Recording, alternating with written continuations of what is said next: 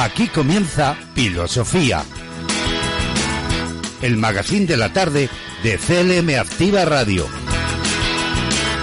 Con Yolanda Laguna.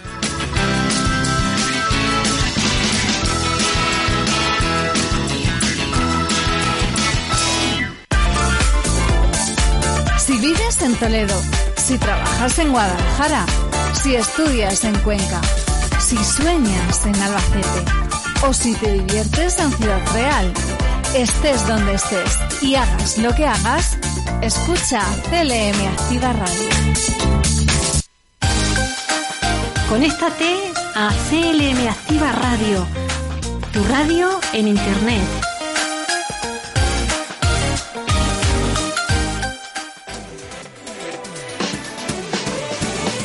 En tu casa, en el coche, en la oficina, en la montaña.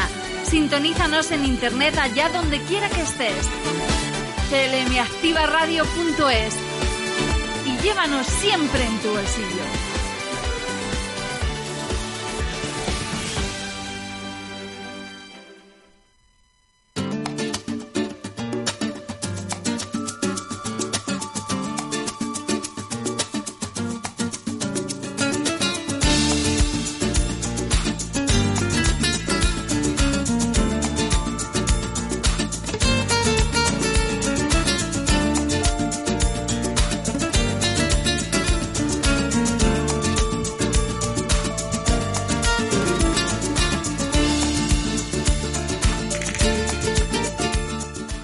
Buenas tardes, filósofos. ¿Qué tal estáis?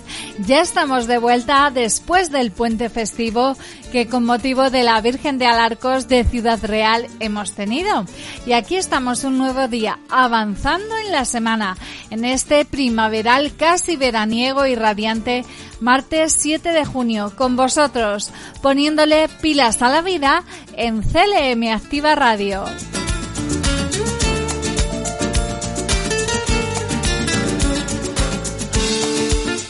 A estas horas de la tarde comienza Filosofía, la manera de empezar la tarde con energía y entusiasmo con nosotros, porque tenemos por delante 90 minutos de la radio más social y entretenida.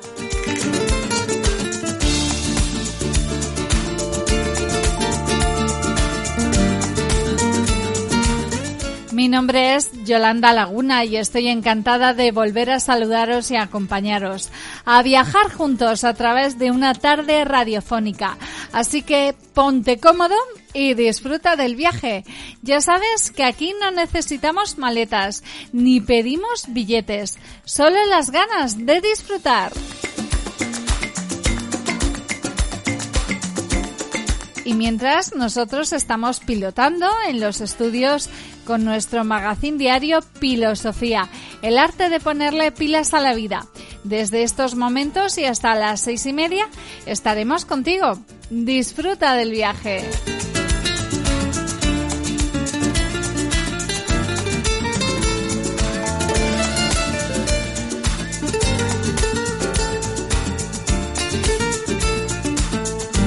Ayer no tuvimos programa, ¿nos habéis echado de menos? Porque ayer una pequeña filósofa me dijo que sí, que lo estaba haciendo.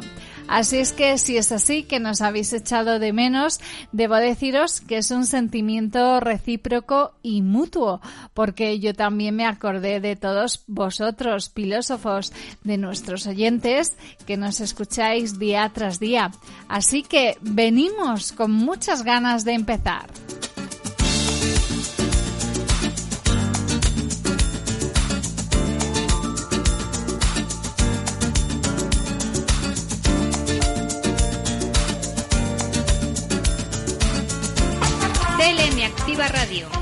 Una radio de ámbito social hecha y pensada para ti.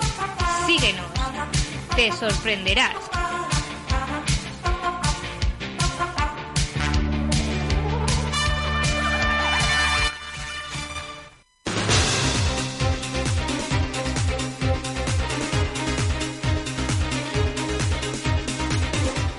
Pues ahora en estos primeros minutos del viaje es hora de adelantaros todas las propuestas que traemos a Filosofía en este martes.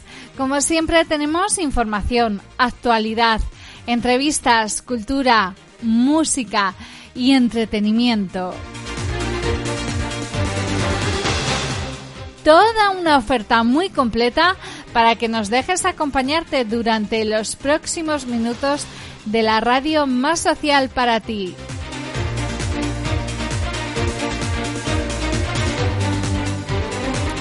Y lo primero de todo, después de nuestro saludo, es proseguir con nuestro sumario y avanzando todos los contenidos que desarrollaremos en el programa de hoy.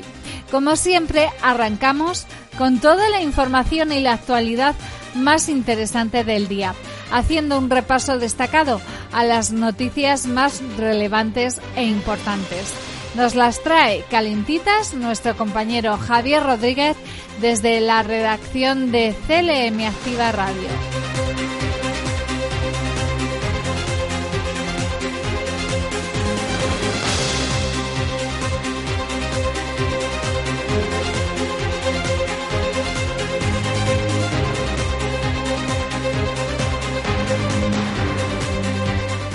Tras la información llegan las variedades.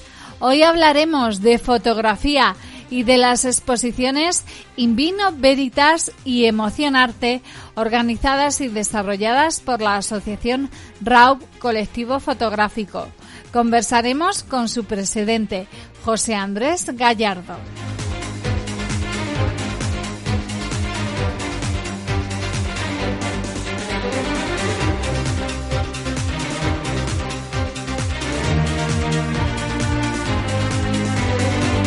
También os contaremos las conmemoraciones y efemérides que se celebran en el día de hoy.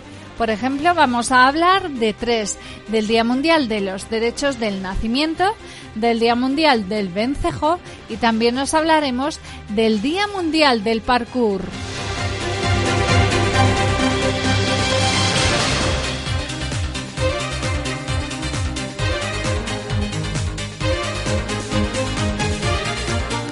En nuestro programa no puede faltar la música, por eso tendremos música española, internacional, de ahora y de siempre, que sirva para recargarnos las pilas.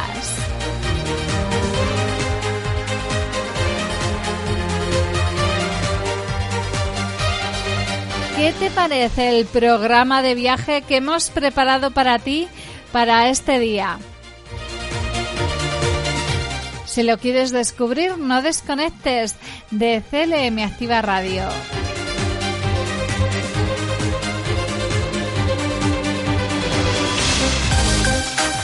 Conéctate a CLM Activa Radio, tu radio en Internet.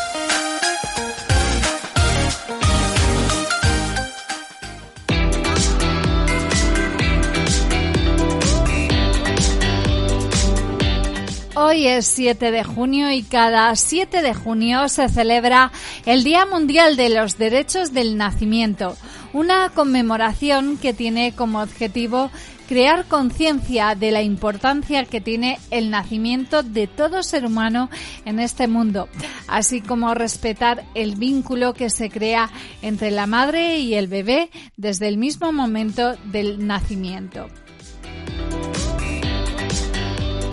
El Día Mundial de los Derechos del Nacimiento pretende hacer valer y respetar los derechos que tienen todos los niños y madres del mundo para que el nacimiento se lleve a cabo de la manera menos traumática posible, siempre pensando en la mujer y en el bienestar del futuro bebé. Los llamados derechos del nacimiento fueron posibles gracias a la colaboración y participación de asociaciones y profesionales que están directamente involucrados con la práctica de los nacimientos. El derecho a la vida es visto y entendido como un derecho universal, donde todos los niños y niñas del planeta tengan la oportunidad de desarrollarse, crecer y alcanzar una vida adulta llena de oportunidades y donde tengan el privilegio de alcanzar todas sus metas. El derecho de los niños no solo se limita al hecho de nacer, sino que va más allá de eso. Es necesario que exista la garantía de poder brindarles todos los recursos materiales y también afectivos para que alcancen un pleno desarrollo físico y emocional. Para ello, se necesita cubrir sus necesidades básicas, las cuales comprenden alimentación, salud, educación y un entorno familiar y social favorable.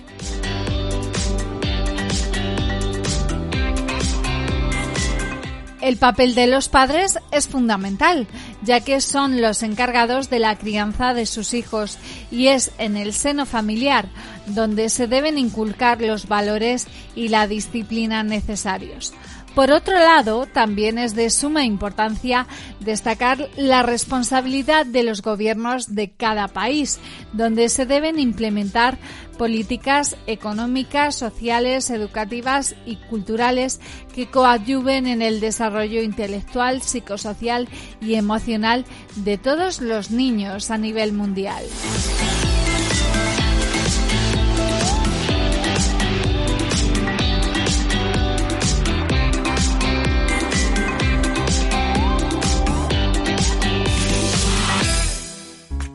Esto es CLM Activa Radio, la emisora más social en Castilla-La Mancha.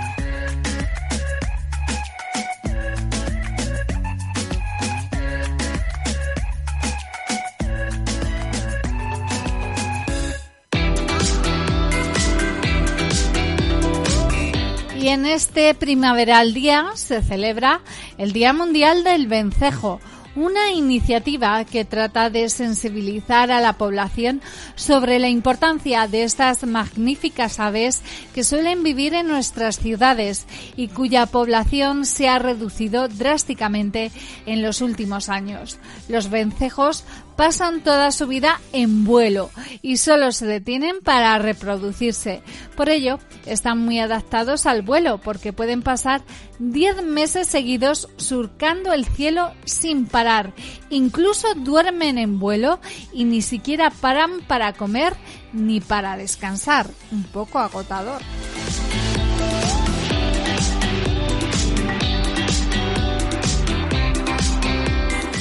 Los vencejos recorren miles de kilómetros buscando mejor clima en África, donde pasan todo el invierno, hasta que regresan a Europa en primavera y verano, estableciéndose en las ciudades para reproducirse y sacar adelante a sus crías.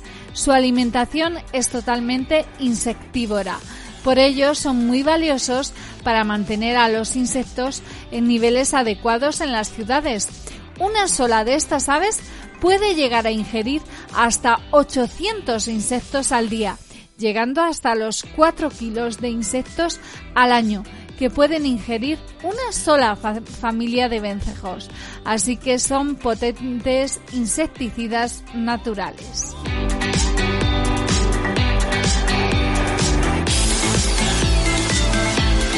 Los vencejos son fieles a sus lugares de cría y reproducción, pero al hacerlo en las ciudades, al volver del invierno, muchas veces se encuentran con dificultades que no esperaban, como la destrucción de sus lugares de cría por reformas en los edificios, la contaminación en las ciudades o incluso el uso de pesticidas.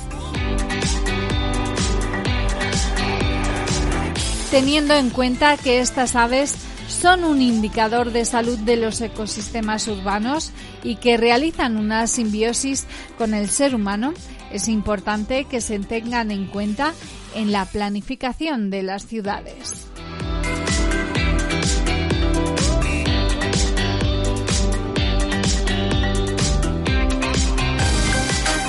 Conéctate a CLM Activa Radio, tu radio en Internet.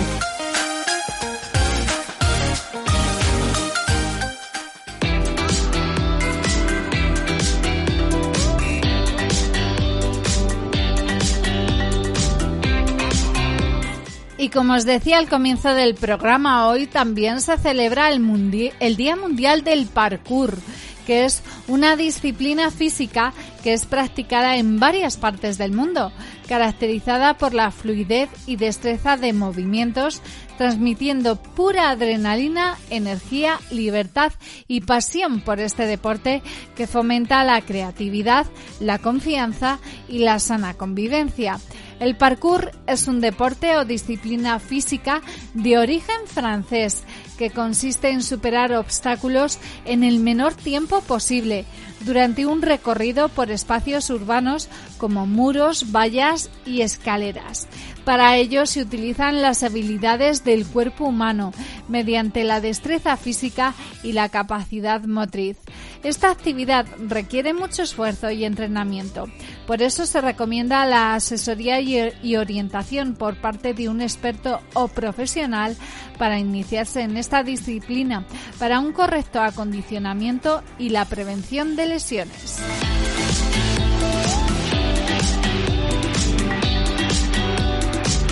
Se estima que el parkour se originó debido a una disciplina desarrollada por el teniente naval francés Georges Hebert en el año 1902. A raíz de una experiencia de evacuación de 700 personas ante la inminente erupción de un volcán en Martinica, Hebert desarrolló una técnica física basada en los métodos de entrenamiento del ejército francés que consistía en correr, escalar, nadar y sortear carreras de obstáculos.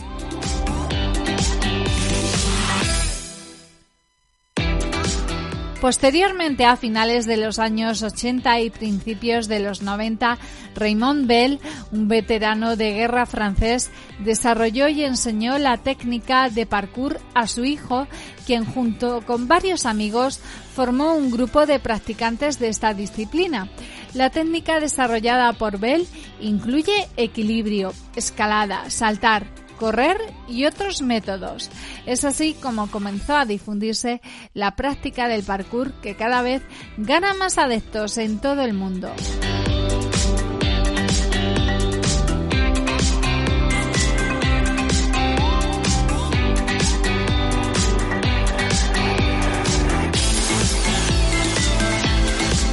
Esto es CLM Activa Radio, la emisora más social en Castilla-La Mancha.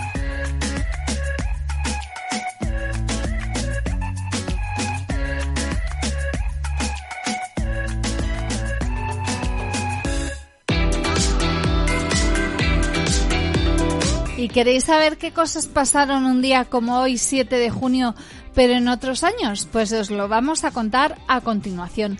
Por ejemplo, un 7 de junio, pero del año 2008, daba comienzo la Eurocopa de Fútbol en Austria y Suiza. En el año 1982 se inauguraba la Torre de Comunicaciones de Torre España en Madrid, más conocido popularmente como el Pirulí. En, año, en el año 1975 sale a la venta la videograbadora Betamax de la empresa japonesa Sony. Y en el año 1914 se realiza la primera travesía de prueba del Canal de Panamá, en el que el transatlántico estadounidense Allianz, de 40.000 toneladas, lo cruza desde el Océano Atlántico al Pacífico. En el año 1692 ocurrió un terremoto y un tsunami en la isla de Jamaica a las 11 y 43, según quedó reflejado en un reloj de bolsillo encontrado en 1959 y que se detuvo a esa hora.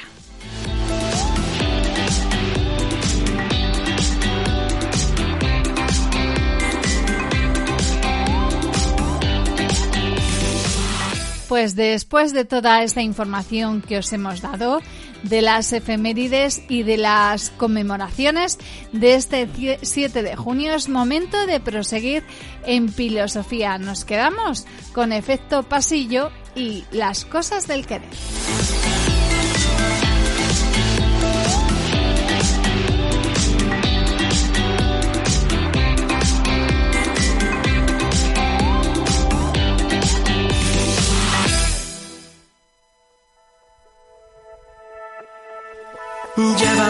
De multicolores, a pausar la vida, a contar aviones, ir a tus salinas, a escuchar flamencos, a doblarle al tiempo todas sus esquinas, toda tu saliva en mi beso, las fotografías en el viento, muéstrame por dentro el fuego de tu isla, sin prisa vamos con lo opuesto, vamos a bebernos cada sentimiento, presos de la calma, presas del silencio, ver cómo tu pelo vuela sin complejos junto a la gaviota que recorre lejos los acantilados hasta el cielo. Salen las pestañas bésame de nuevo ser como ese gato en cada vida sin que me lo pidas perseguir tu rastro. Ay ay ay, que ver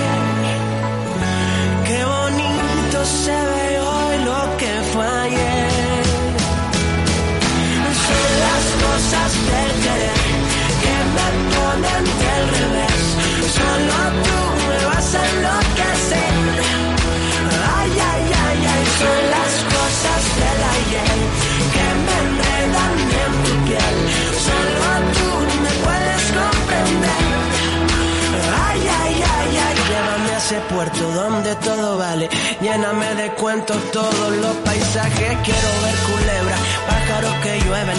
Tu vecina loca golpeando las paredes. Playas que se esconden conmigo y que reaparecen. Si estoy contigo, todas las estrellas para maquillarse. Bajan a tu cuarto porque quieren presentarse. Ay, ay, ay, que ver. Qué bonito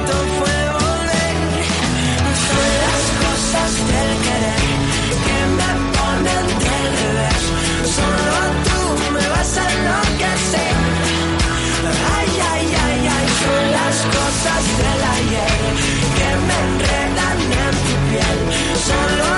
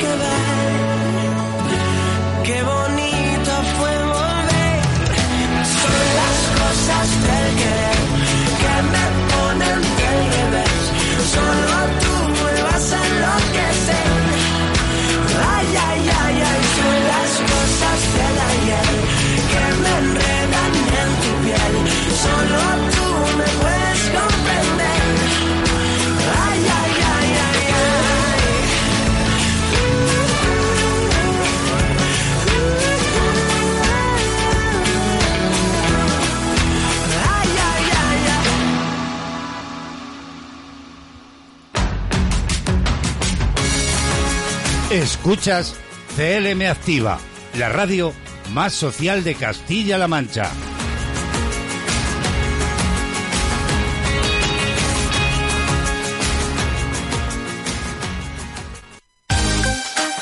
Conéctate a CLM Activa Radio, tu radio en Internet.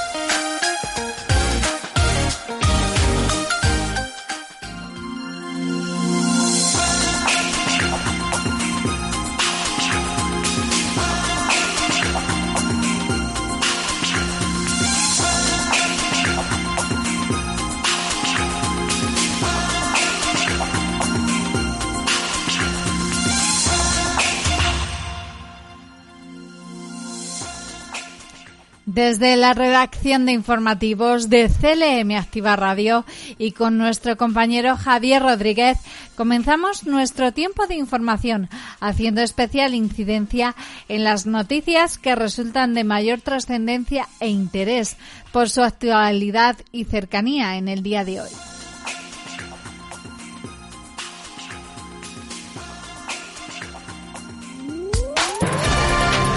Servicios informativos en CLM Activa Radio con Javier Rodríguez. ¿Qué tal, Yolanda? Oyentes del Filosofía, estamos aquí en este pequeño avance informativo en el que les vamos a contar algunos de los asuntos de actualidad en esta tarde de martes del 7 de junio. Se financia a las entidades especializadas en atención a personas con trastornos del espectro autista con más de 2 millones de euros. Escuchamos a la consejera de Bienestar Social, Bárbara García Torijano. 470.000 personas las que hay en España, pero son aproximadamente unas 20.000 personas las que tenemos en Castilla-La Mancha. Y por todas ellas seguiremos trabajando, cumpliendo, como digo, con el compromiso que tenemos, no solamente de venir, reforzar, acompañar, escuchar, sino también compromisos presupuestarios que puedan poner en marcha todos los proyectos que se llevan a cabo. Para que se hagan una idea, 300 plazas son las que tenemos en Castilla-La Mancha y son eh, 13 eh, recursos los que se llevan a cabo, de los cuales 8 de ellos desde el 2015 son los que ha puesto eh, en marcha el presidente Emiliano García Paje con ese compromiso que tenemos por la discapacidad. Y en otro orden de cosas se anuncia la creación en los próximos meses del Consejo de Transparencia de Castilla-La Mancha. Emiliano García Paje es presidente regional. Satisfecha ya a través de los órganos que sí tenemos que crear por ley, como es el Consejo de Transparencia. Hay una ley nacional y una ley autonómica que establece esa necesidad. Y es algo que procederemos a crear en los próximos meses por mandato de la ley, pero en beneficio, en definitiva, de, una prevención también ante lo que significa eh, ante lo que significa no solo el abuso de poder, un, una desviación en cualquier caso, sino la desatención generalizada de las preocupaciones más cercanas de la ciudadanía.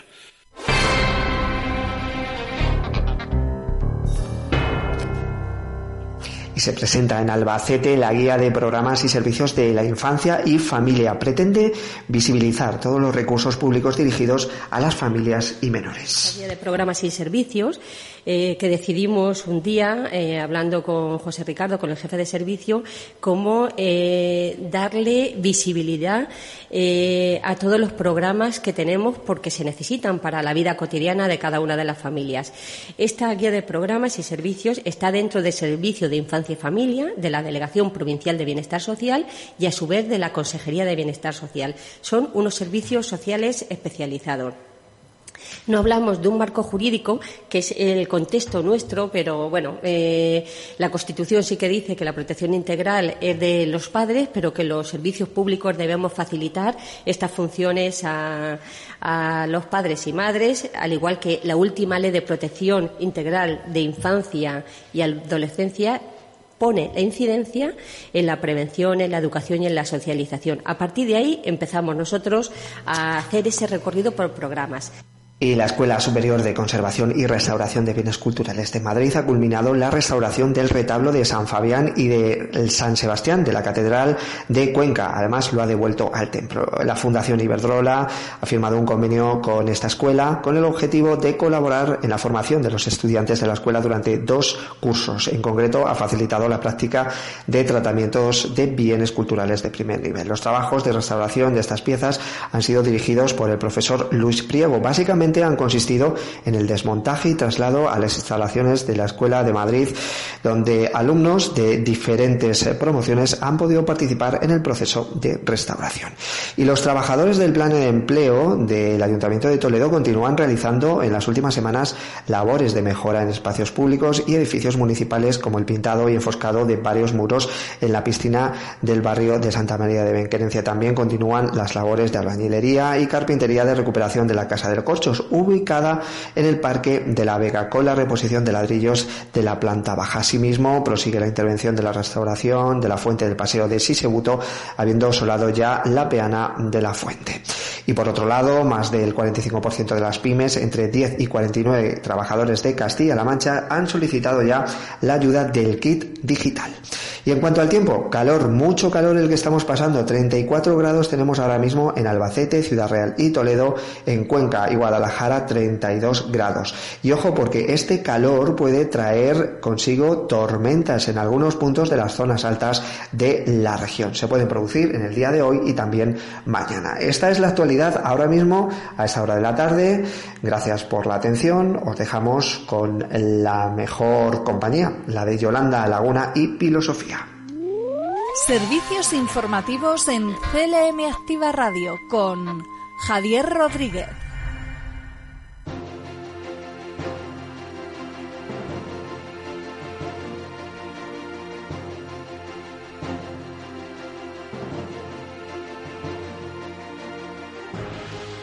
Y más calor que va a hacer. Pues muchísimas gracias Javier por traernos las noticias.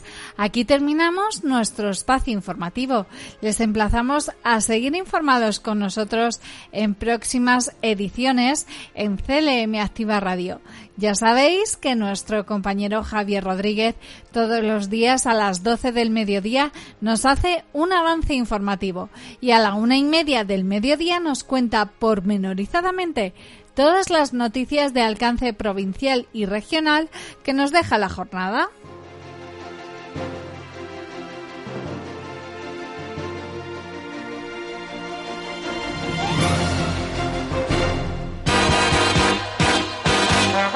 Estás escuchando Filosofía, el magazine de la tarde de CLM Activa Radio, con Yolanda Laguna.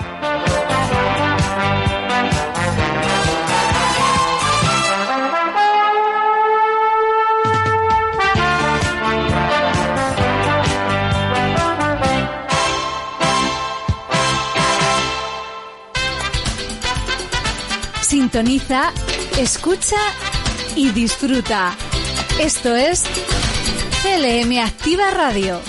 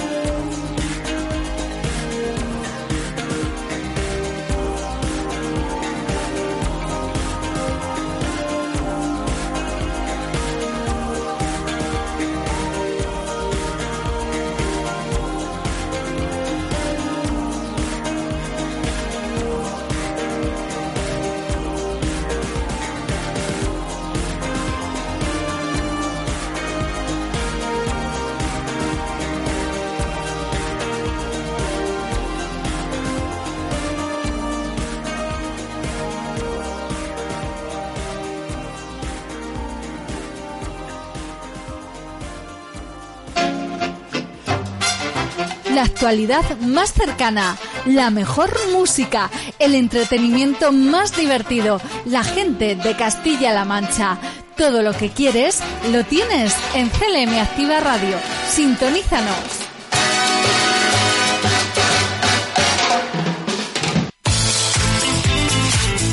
música, información, entrevistas, salud, cultura, gastronomía, tecnología, noticias y buena compañía. De lunes a viernes, de diez y media a doce de la mañana, de actualidad, actualidad. En Castilla-La Mancha Activa Radio, con Braulio Molina López.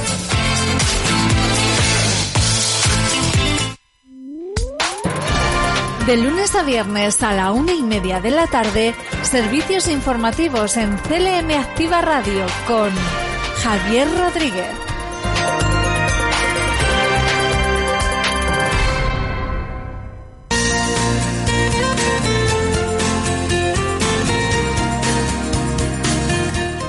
La exposición In Vino Veritas que el colectivo fotográfico RAW ofrece en el Museo Cristina García Rodero y que ha contado con la actuación musical del dúo Boreal es algo que nos va a centrar en los próximos minutos. Se trata de un itinerario gráfico y literario por diversos puntos eh, de vista del mundo del vino y que tan encontroncado se encuentra con nuestra tierra y con nuestra identidad manchega. Se trata de una exposición en la que se muestra el vino como eje común junto con refranes, frases y pensamientos con los que lo podemos situar como un elemento esencial para el espíritu y la vida. A través de casi medio centenar de fotografías se hace alegoría del vino, recreaciones literarias como el Lazarillo de Tormes, el pisado de la uva y la escenificación de los colores y los efectos lumínicos con los duros trabajos de vendimia o el proceso de nacimiento y crecimiento de la vid. De ello vamos a hablar a continuación con José Andrés Gallardo, presidente de la Asociación RAU, Colectivo Fotográfico.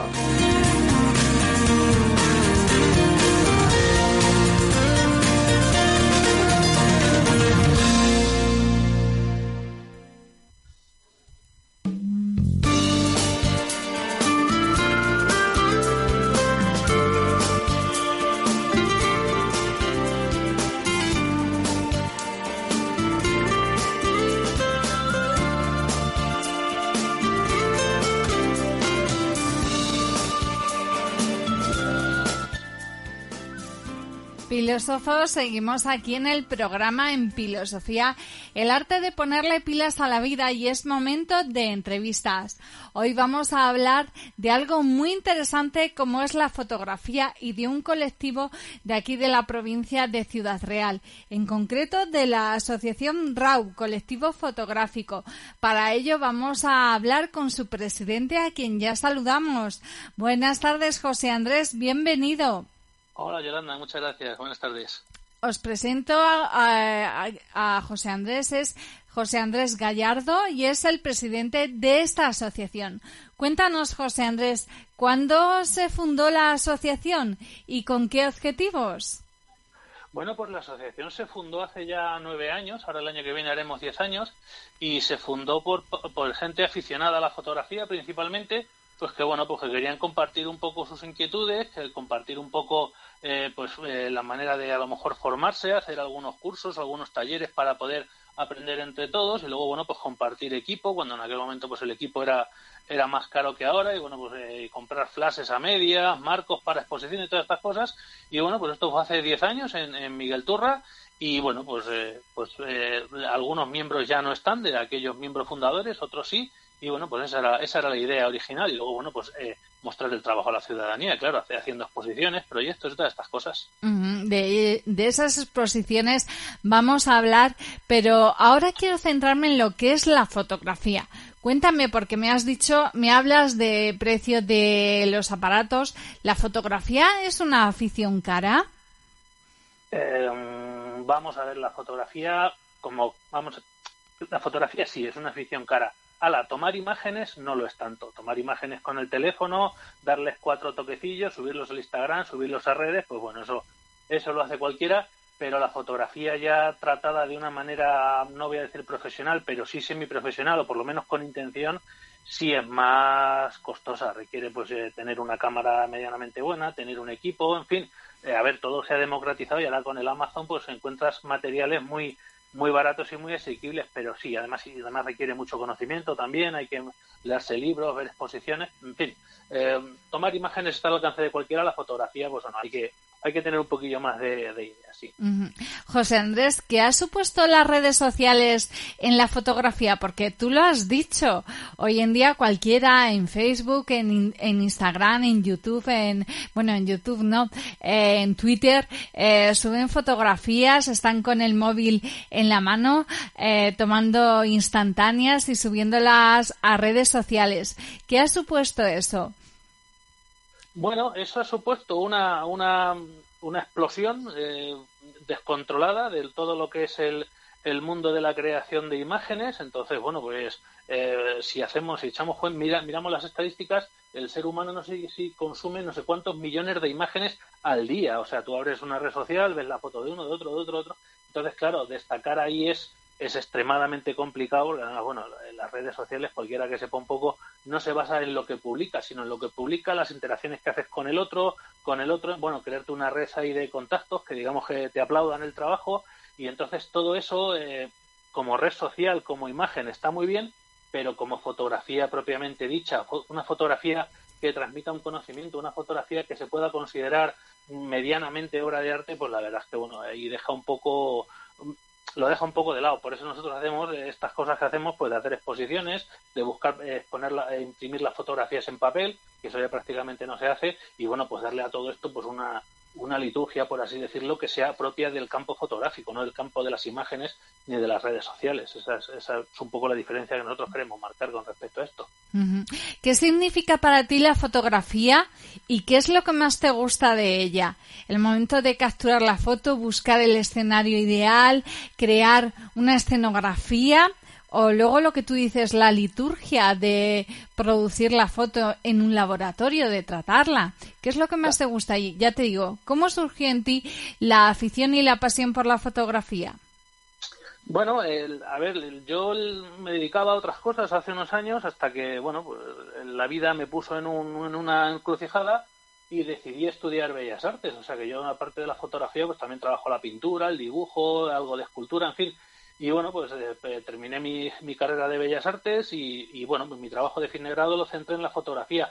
A mí de la fotografía lo que me atrae pues es la capacidad que tiene eh, por un lado, de documentar cosas que estás, que estás viendo, de lo que estás siendo testigo, pero también la capacidad de transmitir pensamientos o sensaciones personales a través de una imagen. Esto ya digamos que es un poco más complicado, no siempre se consigue, pero bueno, yo por ejemplo, eh, a modo de, para ejemplificar lo que quiero decir, yo tengo un proyecto que es la antigua cárcel de Herrera de la Mancha, que está también en exposición en algunos sitios, y yo retraté lo que fue la antigua cárcel antes de que la demoliesen. Bueno, pues yo con aquel proyecto lo que quise hacer fue una analogía entre el paso del tiempo, la, decrepitud, el cambio, con la fotografía. Entonces yo de retratar muros medio caídos con un grafiti y tal y cual, pues quise ejemplificar ese paso del tiempo.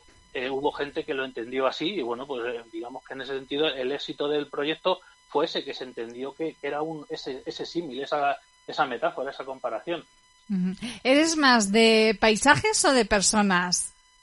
A mí en concreto me gustan más los, los paisajes. A mí me gusta más pues eh, pasear al atardecer por un campo y ver una roca, una piedra, un, un árbol, un río que me, que me llame, o irme, por ejemplo, pues a una fábrica abandonada o alguna casa abandonada en mitad del campo y darle vueltas, buscar a ver el encuadre, buscar la grieta, buscar... Yo a mí particularmente disfruto más con, con ese tipo de fotografías, pero bueno, no quiere decir que los retratos no, no estén ahí, también se ha hecho alguno, pero vamos, en concreto a mí me gusta más eh, como te digo, fotografiar paisajes. José Andrés, me has dicho que una de las principales actividades que tenéis en la asociación RAU, Colectivo Fotográfico, es el de organizar exposiciones. Y una de ellas la habéis inaugurado este fin de semana, en concreto el viernes, en Puerto Llano y lleva el título In Vino Veritas. Eh, que podemos visitar en el Museo Cristina García Rodero. Ahora vamos a hablar del museo, de qué significa para ti, pero cuéntame primeramente qué podemos encontrar, qué puede encontrar el visitante en esta exposición Invino Veritas. Bueno, Invino Veritas es el último proyecto de RAO Colectivo Fotográfico. Como te he dicho, hemos, hemos hecho varios a lo largo de, nuestra creación. Además, ahora mismo coincide en Puerto Llano que tenemos dos, el de, el de la Casa de Baños. Eso es. Este, exactamente. Entonces, bueno, pues este digamos que es el último, es el más novedoso. Y en este lo que hicimos fue reunirnos los seis fotógrafos que hicimos participar, tratar un tema común, que era el tema del vino, la producción de vino, las uvas, las bodegas, las botellas, todo esto, y bueno, pues dar libertad creativa a cada uno de los de los seis de las seis personas que participamos para que plasmase su, su visión particular.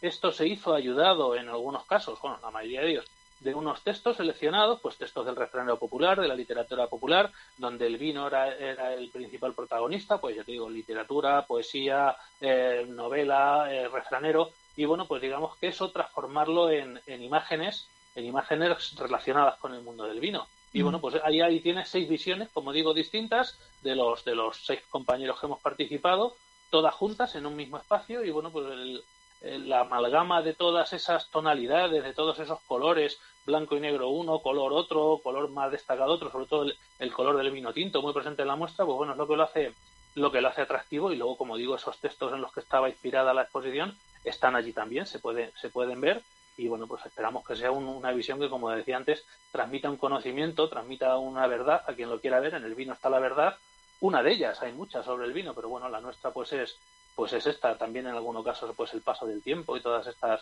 y, la, y sobre todo la belleza plástica que ofrecen tanto las bodegas como el vino como las uvas en la parra en fin todas estas cosas.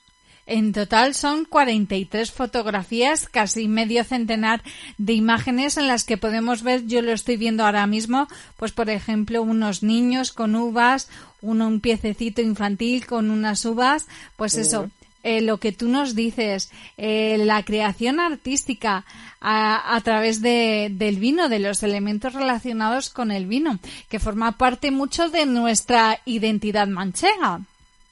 Claro, exactamente. Eh, a ver, yo siempre digo que un artista o alguien que, que, bueno, que, que reflexione sobre el entorno que le rodea, tiene que captar, pues eso, el entorno que le rodea. O sea, para nosotros sería un absurdo, pues irnos a fotografiar marismas o irnos a fotografiar tormentas en el mar, viviendo en La Mancha. En La Mancha lo que tenemos, pues es, es, tenemos una llanura enorme, tenemos vino, tenemos queso, tenemos, en fin, tenemos una serie de industrias en las que podemos plasmar, podemos poner nuestro ojo y sobre eso hacer, hacer nuestros proyectos. Y bueno, pues en este caso pensamos que algo muy manchego era precisamente el vino y es por lo que hemos desarrollado el proyecto basado en, en el vino de la Mancha y en la tierra en este caso.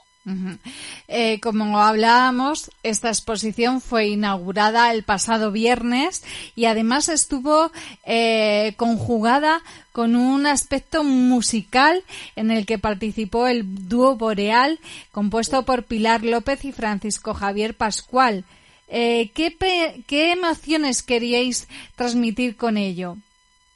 Bueno, eh, la idea de incorporar un, un elemento musical eh, auditivo, al igual que un catering a cargo de Jesús J, que lo hicimos después, que era un elemento pues ya de, paladar, pues digamos era dar una imagen más completa y no solo ceñirnos al campo de las imágenes. Tú date cuenta que, que si a, la, las fotografías les añades música, pues ya eh, queda mucho mejor. Y si encima le añades pues una copita de vino con un poquito de jamón, un poquito de queso, pues ya vamos, no sé, no, no sé qué nos faltaría ahí para para completar la muestra, pero lo que quisimos en todo caso era, puesto que esto se, se exponía en un sitio tan emblemático como es el Museo Cristina García Rodero, pues darle la mayor, mm, no sé, la, la mayor mm, ceremoniosidad que se pudiera dar. Sí. ya te digo, la, participación del dúo fue, fue muy, muy bonito, el, vino que tuvimos después también, y bueno, pues sobre todo eh, recibir a la gente que se quiso acercar a ver la exposición de la mejor manera posible para que se encontrasen lo más a gusto y, que fuera una experiencia sensorial en muchos sentidos el, ir a ver la exposición.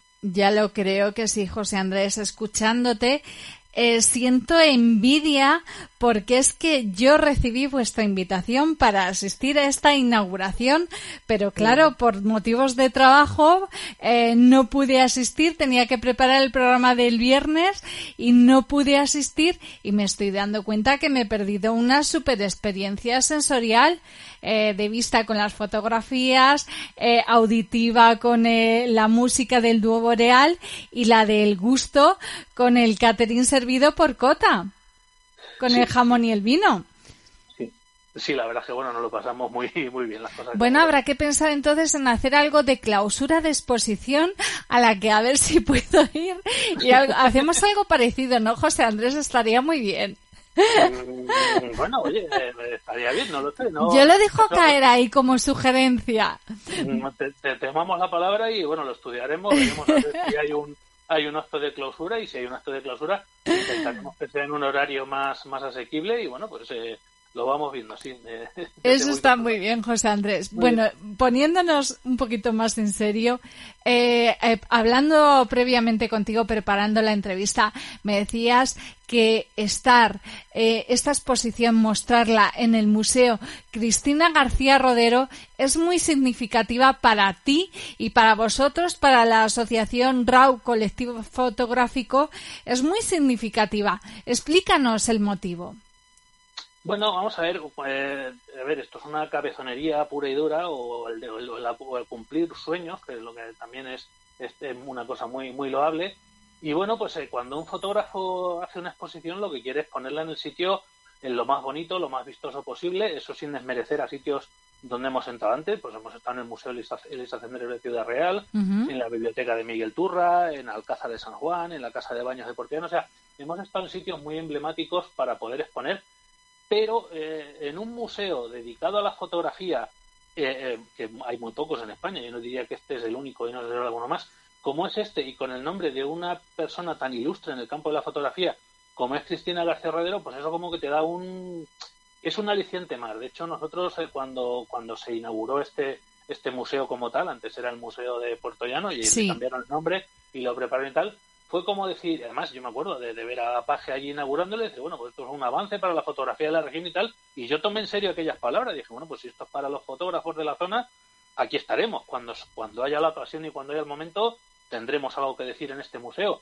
Y bueno, pues ha costado trabajo, en fin, ha costado preparar un proyecto, digamos, que reúna los requisitos para poder estar en el, en el museo y al final se ha conseguido, entonces para mí es, como digo, es, ha sido cabezonería pura y dura, pero también es un sueño cumplido el, poder estar, eh, te digo, salvando todas las distancias entre Cristina y nosotros. Ella una fotógrafa de fama internacional, nosotros un colectivo manchego, pues, pues, bueno, humilde, pero bueno, poder estar en, la misma casa, pues para mí es un motivo de, orgullo y satisfacción, que diría aquel, y la verdad es que sí, me siento muy me siento muy realizado con este proyecto que ha salido en este sitio. Me alegra me alegra que sea así. Has dicho una frase esa, eh, la que decía el rey emérito, la de... Eh, y hay que decir que Cristina García Rodero es eh, la fotógrafa oficial de la familia real española. Ah, sí, no, no, no, ¿No lo sabías? No, no, no, no, no, no, no tenía conocimiento. Yo a Cristina le conozco sus trabajos, sus aventurillas, cuando se, porque cuando nos presentó el el museo y luego cuando dio el, discurso honoris causa, pues bueno, pues eh, Cristina García Rodero es una mujer muy inquieta y se mete por muchos sitios y en algunos sitios pasa hasta, hasta peligro cuando se va a sitios de la otra punta del mundo, pero no, no sabía que había pues eh, bueno, no sé si será de manera oficial, de manera continua, pero hay que decir que ha sido la fotógrafa de algún posado veraniego de la familia real en el ah. Palacio de Maribén. Alguna de las fotografías eh, las ha hecho ella. O sea que tenemos aquí una, una fotógrafa ilustre. Además, me decías que es la primera mujer española en, de la agencia Magnum. Sí, exactamente. La agencia Magnum se creó en la pues en los años 40, en los años 50 en Estados Unidos. Era, eran fotógrafos, eran todos hombres aguerridos que se iban a fotografiar las guerras, esta cosa. El mítico Robert Capa, que murió en la guerra, no sé, fotografió la guerra mundial, la Segunda Guerra Mundial, fotografió la guerra civil y luego murió en otra guerra atropellado por un tanque o algo de eso, ¿no? O fue su, su pareja Gerda Taro la que también murió, en fin. Se acercaron demasiado a la acción y al final la acción, pues, pues tiene esos riesgos, pero sí, es, una agencia de fotógrafos eh, pues eso, que van donde está la noticia y bueno, pues que nuestra Cristina García Rodero, nuestra fotógrafa española, puertoyanense, ciudad releña, para más señas, pues haya conseguido entrar en ese, en ese club selecto, entró por, eh, creo que fue su muestra de la España oculta, que fue un trabajo que ella hizo, se recorrió España entera fotografiando las fiestas, las tradiciones populares, que algunas de ellas se pueden ver allí en el, en el museo, al lado de nuestras fotografías, pues bueno, pues eh, eso llamó la atención del, del colectivo de Magnum Fotografía y bueno, pues es, es miembro de, miembro, miembro de, de Magnum desde hace ya muchos años. Creo que ahora hay otra fotógrafa que ha entrado a formar parte de Magnum, Cristina de Midel, creo que es, y no sé si alguna más, pero bueno, ya te digo, es el, es el top, es la élite mundial de la fotografía y bueno, pues ella está ahí y, además por, por, por, motivos obvios y, y, de prestigio además. eh, José Andrés, qué suerte tenemos en Puerto Llano y la gente que vive cerca y, los que no vivan cerca que vengan a Puerto Llano para ver las dos exposiciones que tenéis actualmente la Asociación RAUB Colectivo Fotográfico. Estamos hablando de Invino Veritas, pero la otra es la que tiene que ver se llama Emocionarte. ¿Qué podemos ver en Emocionarte que se muestra en la casa de baños? Bueno, Emocionarte eh, se hizo, yo no estaba, yo no participé en esa exposición, y se hizo con los pacientes de una asociación de esclerosis múltiple. Exactamente, de la esclerosis múltiple. Entonces, bueno, pues los, los fotógrafos que, que, participaron en eso hablaron con la asociación, hablaron con, con, con los pacientes y, bueno, pues quisieron retratar su, su día a día con la esclerosis y bueno, pues eh, ahí, ahí hay un poco de todo, pero bueno, en todo caso lo que se trata es de visibilizar esa, esa enfermedad tan, tan, tan fastidiosa y bueno, pues un poco dar una imagen de, de, esa gente y bueno, pues darlo de la manera más artística posible. Entonces, en ese caso, mis compañeros, pues yo creo que hicieron un muy buen trabajo y ese trabajo, eh, bueno, de hecho lleva rotando ya por, por toda la provincia también ya bastante tiempo. Lo lleva la propia Asociación de Esclerosis Múltiples, son ellos los que deciden dónde lo ponen, cuándo lo ponen y tal. Y sí, bueno, pues ha coincidido ahora mismo que tenemos las dos exposiciones a la vez. la, la, de Vino Veritas y la de la esclerosis múltiple. Y bueno, Debo decirte, José Andrés, que en esa exposición sí que estuve yo en la inauguración, pero ahí no hubo ni música, ni jamón, ni vino. pero porque no lo organizábamos nosotros. Si lo hubiéramos organizado, seguramente lo organizaba eh, la Asociación de Esclerosis Múltiple de Ciudad Real, que, a ver, los recursos de una asociación de pacientes pues son, son los que son. Pero bueno, ya hemos quedado en que te has apuntado a la sugerencia que te he dicho de cuando hagamos la clausura de la exposición, eh, hacer ahí otro evento ahí sensorial. Un, fin, un fin de fiesta. Bueno, lo vamos lo vamos a ver, a ver si nos ha sobrado dinero de esto y si nos ha sobrado, hacemos algo. No, quiero decirte, a ver, estas cosas al final se acaban haciendo, a ver, nosotros somos una sociedad, una asociación sin ánimo de lucro, entonces em, me viene bien que me comentes esto porque nosotros eh, alguna subvención hemos recibido, sobre todo por parte del Ayuntamiento de Miguel Turra, y bueno, pues a lo mejor en alguna ocasión nos han pagado las fotografías, la impresión de las fotografías, pero en este caso, en el caso del Cristina García Rodero, hemos acudido a la empresa privada, eh, la Academia Gema Pérez Pinto fue un poco, digamos, la, la que se encargó de gestionar toda esta, esta locura de patrocinadores y demás, y a través de ella es lo que conseguimos que hasta, eh, creo que son 11 patrocinadores los que participan ahí, y bueno, pues todos aportaron su, su granito de arena, económicamente en algunos casos, pues un pequeña contribución y en algunos casos pues como como como Javi Ceci fotógrafo nos hizo el tour virtual Jesús Cuota nos hizo el catering el dúo Boreal participó allí gratuitamente entonces bueno pero vamos, ya te digo, la, contribución económica pues permitió que aquello fuese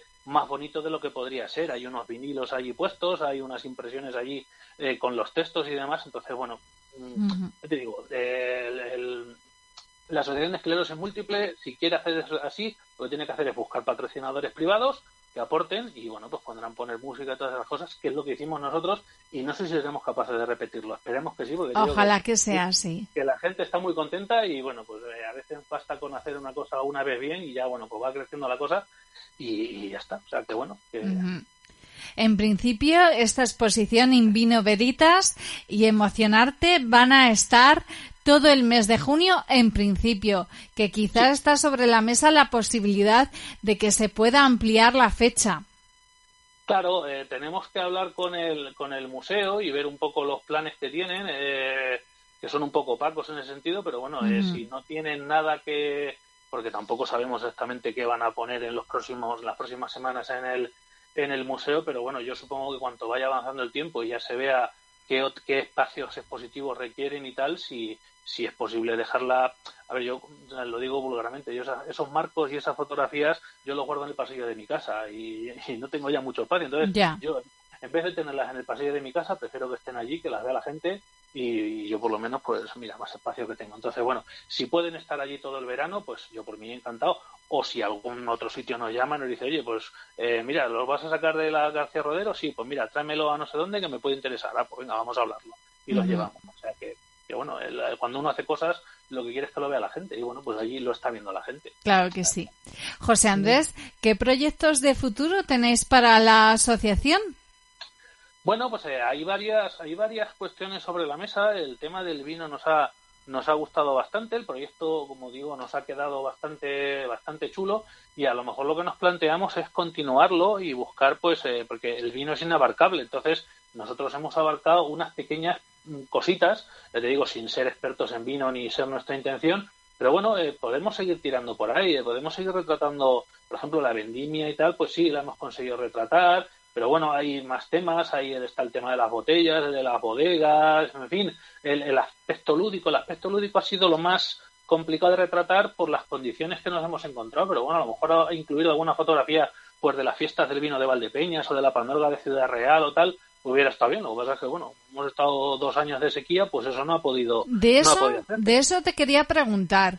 Eh, estamos eh, saliendo de la pandemia, eso parece que estamos saliendo de la pandemia, pero estos años eh, anteriores han sido unos tiempos difíciles para muchas personas, para prácticamente todo el planeta.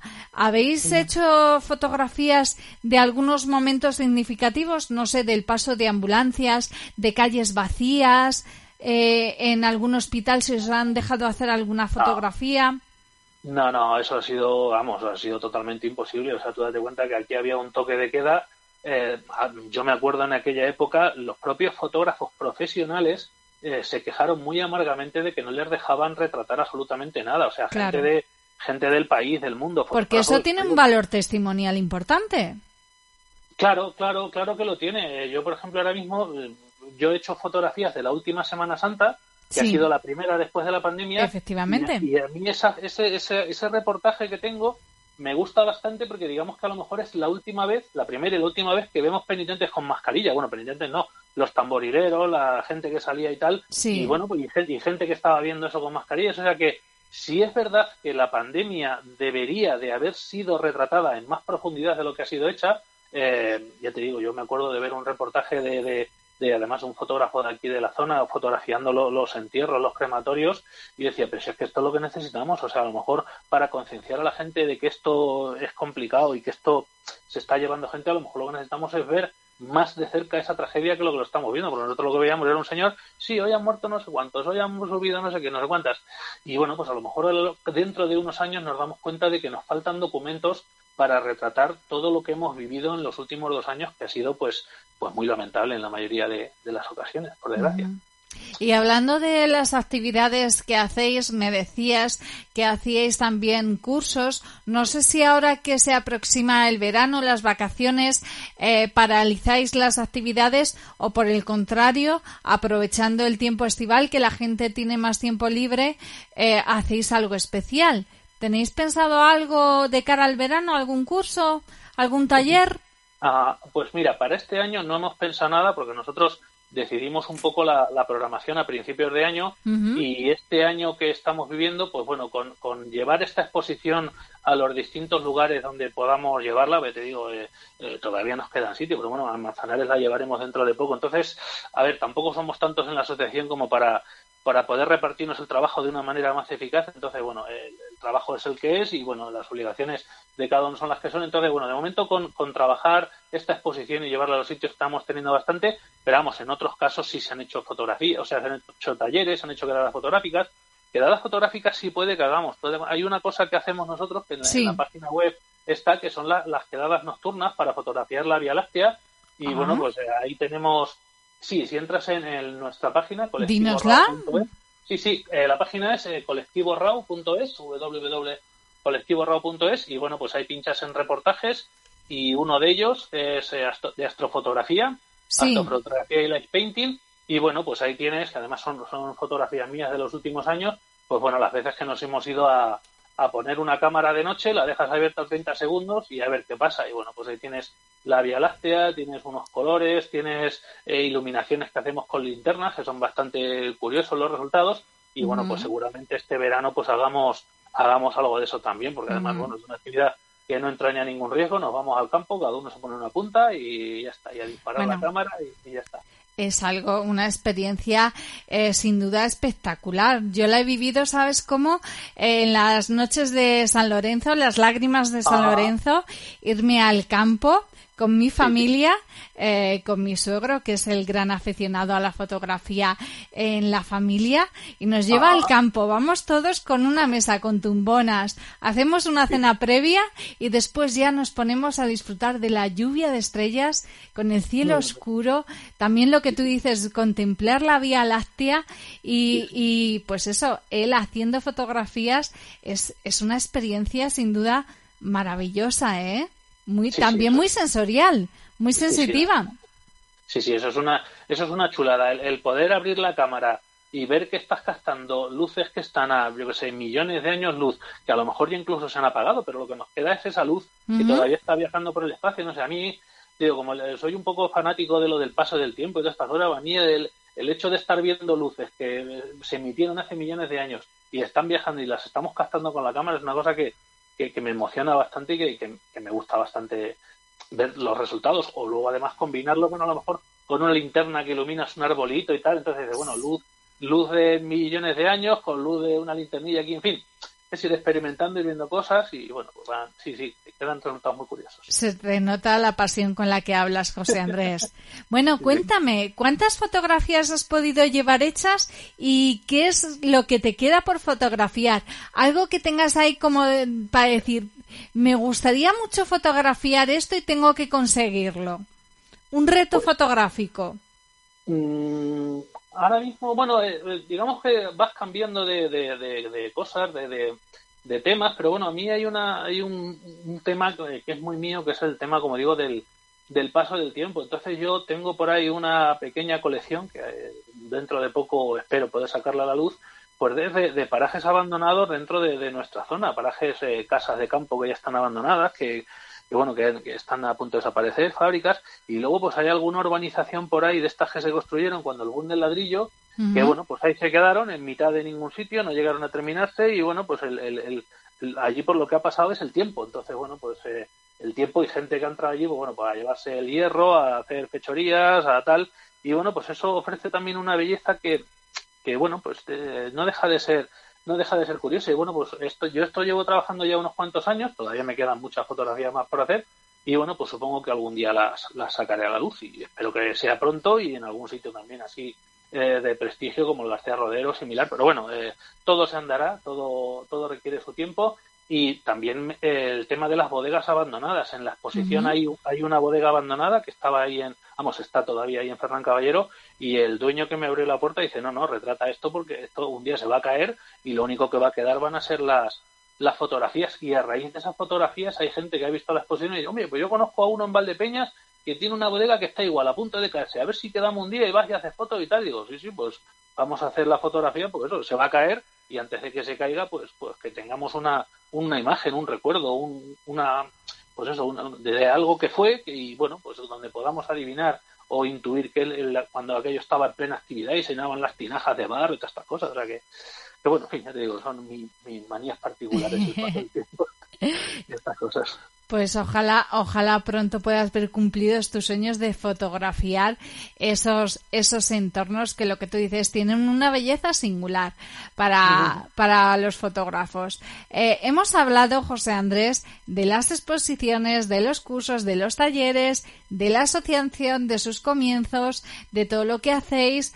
Eh, de lo que ha supuesto esta exposición, eh, también hemos hablado de las dificultades, eh, de lo que cuesta pues eso, eh, conseguir subvenciones porque hacéis un trabajo muy importante, llevar el mundo de la fotografía. Hemos hablado de lo que ha supuesto la inauguración de esta exposición In Vino Veritas. ¿Qué es lo más, qué dificultades tenéis que afrontar en la asociación? Eh, bueno, en, la asociación el principal, eh, la principal dificultad es, yo diría, la falta de tiempo y en algunos casos la falta de motivación para, para afrontar estos proyectos. Eh, tú date cuenta, bueno, pues que todos los que estamos en el colectivo, pues todos tienen ya sus trabajos, sus obligaciones, sus compromisos y luego la motivación para este tipo de cosas, cuando recibimos el, el, digamos, el aplauso del público o la mención en, en medios, porque nosotros, como te digo, somos una asociación sin ánimo de lucro. Nosotros no es que esta exposición se vaya a vender o se vaya a, vaya a haber un enriquecimiento patrimonial del colectivo. No, nosotros planteamos esto, bueno, esto se expone, esto está aquí. Cuando tenemos éxito y la gente va a vernos, pues bueno, pues es una cosa que, que, que, que pues, eh, nos orgullece, no, no. Claro. pero hay, hay, otras veces que hemos presentado exposiciones y bueno, pues han quedado ahí como, en fin, tierra de nadie, bueno, a lo mejor ha ido a lo mejor un técnico de cultura, y dices, bueno, esto no parece que haya, y a, y, a, veces el trabajo es el mismo, incluso más importante, lo que pasa es que, bueno, pues también hay las cosas, hay que saber, hay que saber quizás presentarlas, hay que llegar en el momento adecuado, creo que esta exposición del vino ha llegado en el momento adecuado, te digo, esta está teniendo desde luego eh, una gran aceptación con respecto a otras anteriores. Y bueno, eh, a ver, si recibiésemos más apoyo institucional, pues ya sería la pera. O sea, si, yo te digo, sí, si a las exposiciones, pues en las inauguraciones, pues viniesen eh, pues los alcaldes, que los hemos tenido, la alcaldesa de Ciudad Real acudió, la de Miguel Turra, eh, el alcalde de Puerto Llano, pues hombre, vamos a decirle, en fin, estuviste ocupado, no pudiste ir, pero acércate y vela, que está muy bonita. En fin, eh, pues oye, si tuviéramos más apoyo, pues estaría mejor. Pero bueno, digamos que, que eso es a veces, cuando uno hace cosas que no se, no se pueden cuantificar económicamente, pues lo que quiere un poco es, el, es un pues es una nota de prensa, un aplauso, un, decir, oye, qué bonito esto, me ha gustado, tal, pues bueno, ya con eso es, es suficiente, eso muchas veces pasa y otras veces pues te quedas un poco diciendo, pues no, no parece que esto haya, haya cuajado, pero en fin. Bueno, yo, si te sirve de consuelo, la exposición Emocionarte, hemos hablado de ella aquí en Filosofía y ahora estamos hablando de Invino Veritas y te ofrezco los micrófonos de Filosofía de CLM Activa Radio para cuando tú quieras eh, que nos cuentes, que nos hagas partícipe de todos los proyectos que pongáis en marcha desde la asociación. Y ahora ya para ir finalizando, José Andrés, ¿Qué te parece si hacemos una invitación a nuestros oyentes? No hace falta que sean de Puerto Llano, de cualquier localidad cercana o incluso aunque pille más retirado. Ahora los días son más largos y tenemos más tiempo libre, se aproximan las vacaciones y qué buen plan que visitar una exposición fotográfica. Pues vamos a hacer una invitación a nuestros oyentes. Anímales a que se acerquen a conocer Invino Veritas.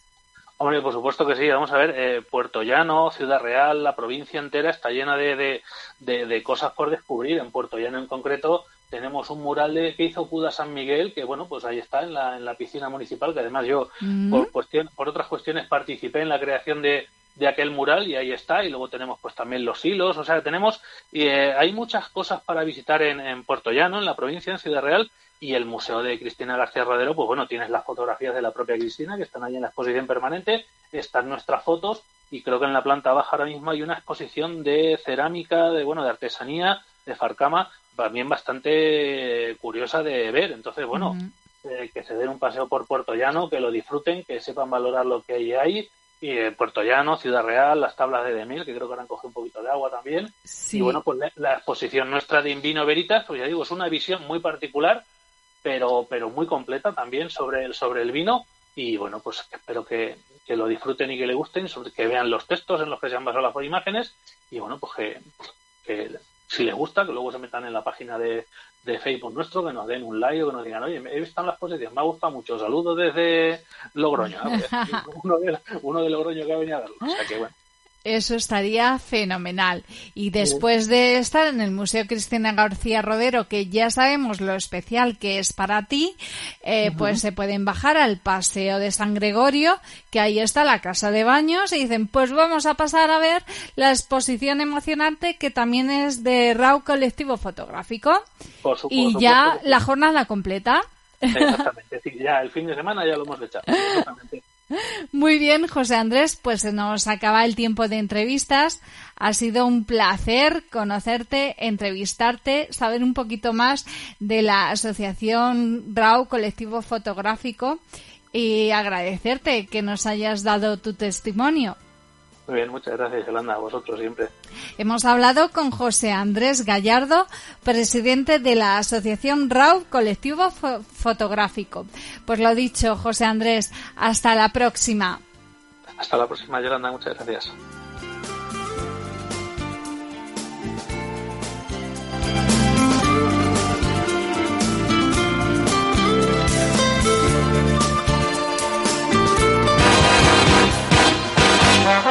Estás escuchando Filosofía.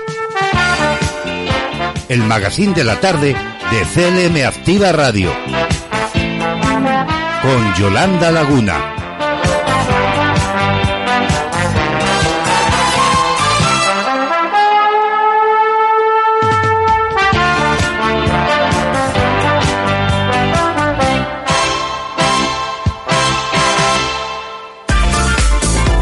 Vacúnate contra el aburrimiento. Escucha CLM Activa Radio. La radio más social y refrescante de Castilla-La Mancha.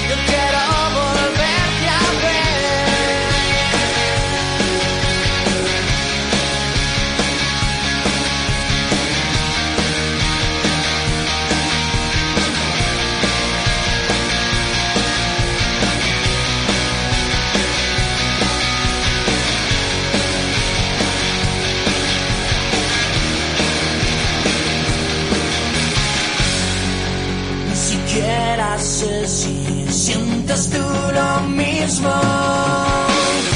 Me desperté soñando. Nos acercamos a las seis y media de la tarde escuchando al canto del loco con una foto en blanco y negro. manos, sé que no es el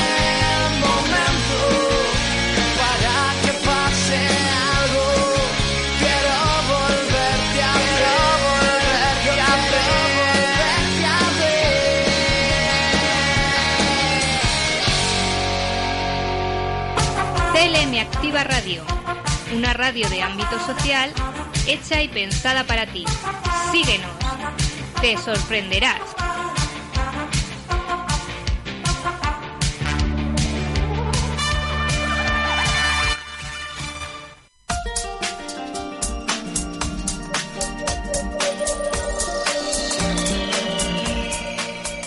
Durante esta semana, del 6 al 12 de junio, se celebra la Semana Mundial de la Alergia, donde su principal enfoque está orientado a brindar recomendaciones e información para la atención de pacientes alérgicos en el marco de la pandemia mundial por COVID-19. Para este año 2022, el lema es Respire mejor la conexión entre el asma y la alergia.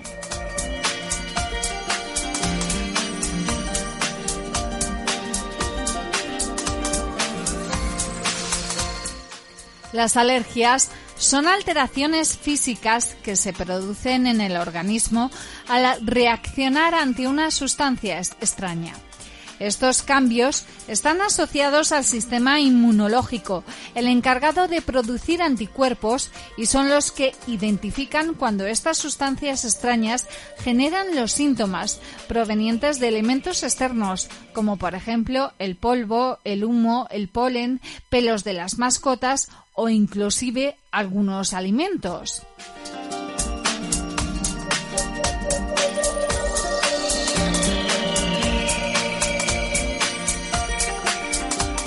Por lo general, cuando una persona sufre de alergia, presenta algunas sintomatologías, tales como inflamación en las vías respiratorias, vías digestivas y cambios importantes en la piel. Las alergias deben tratarse con tiempo para evitar mayores complicaciones, sobre todo en las primeras etapas, ya que pueden suponer un grave peligro para las personas de cualquier edad. Anualmente se establece un lema central diferente para la celebración de la Semana Mundial de la Alergia, orientado a sensibilizar y concienciar a la población mundial sobre temas relacionados con las alergias. Para este año 2022 el tema es Respire mejor, la conexión entre el asma y la alergia.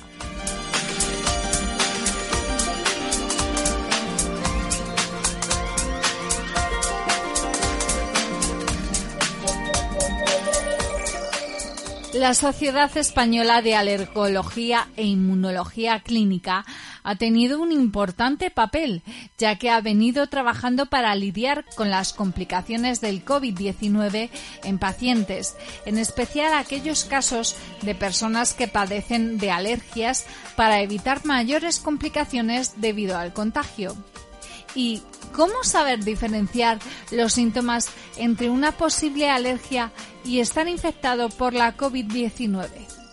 Lo común es que las personas alérgicas comiencen con algunas alteraciones en las vías respiratorias, comenzando con picor y secreción nasal, con estornudos y molestias en la vista.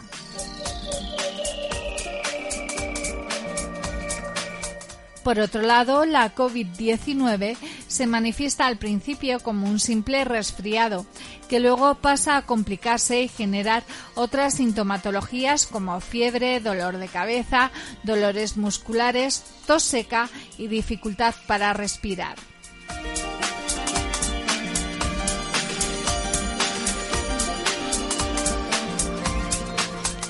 Aunque se ha demostrado que el virus es un agente difícil de combatir, no está de más que las personas estén debidamente protegidas, sobre todo aquellos pacientes que sufren de enfermedades como el asma y las que son susceptibles a los agentes externos que provocan alergias. En este sentido, el uso de la mascarilla es de carácter obligatorio, donde lo más recomendado es utilizar las homologadas por ser las más seguras, ya que bloquean la entrada de los contaminantes externos en las vías respiratorias hasta en un 80%.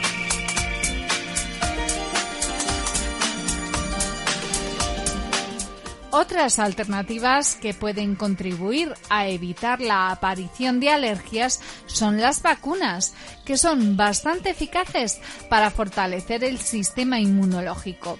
Asimismo, terapias alternativas como la inmunoterapia sublingual, la cual también es muy usada en pacientes alérgicos.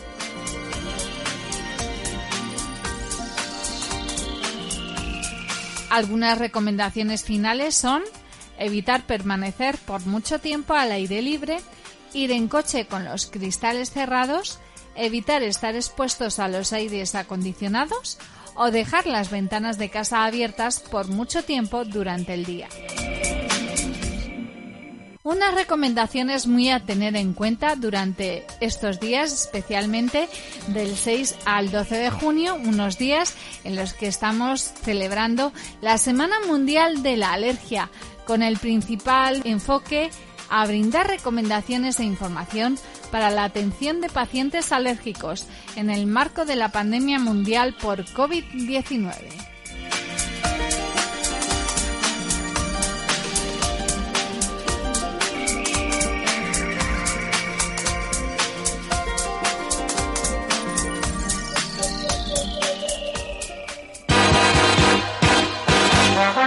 Estás escuchando Filosofía, el magazine de la tarde de CLM Activa Radio, con Yolanda Laguna.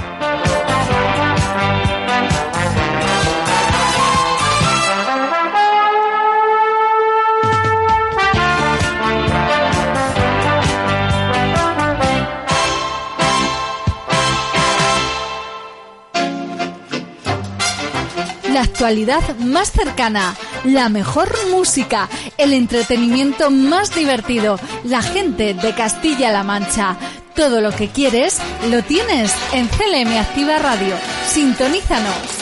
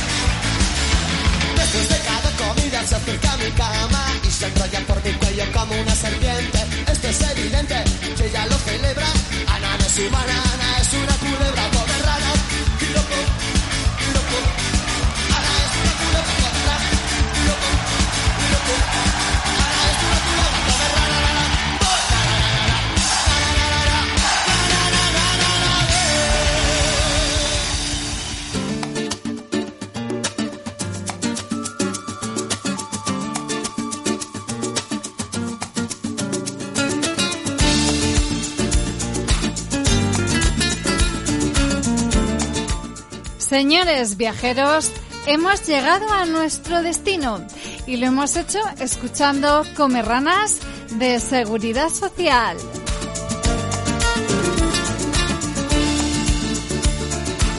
Esperamos que el viaje haya sido de su agrado y deseamos verles nuevamente a bordo.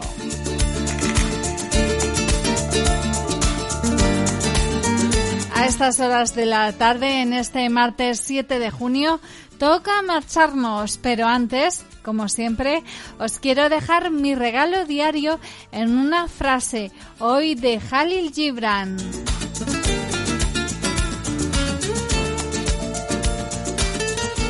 ¿Y qué dice? Todo lo que el espíritu desea, el espíritu alcanza.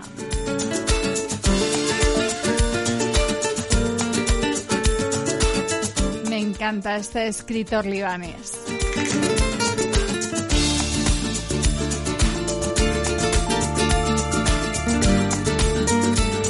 Pues esto ha sido todo por hoy. Regresamos mañana con más contenidos para todos vosotros.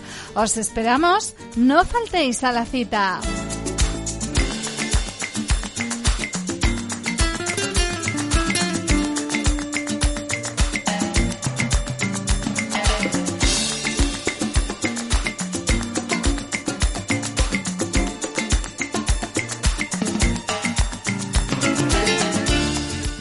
Hasta mañana, filósofos. Y no olvidéis ponerle pilas a la vida.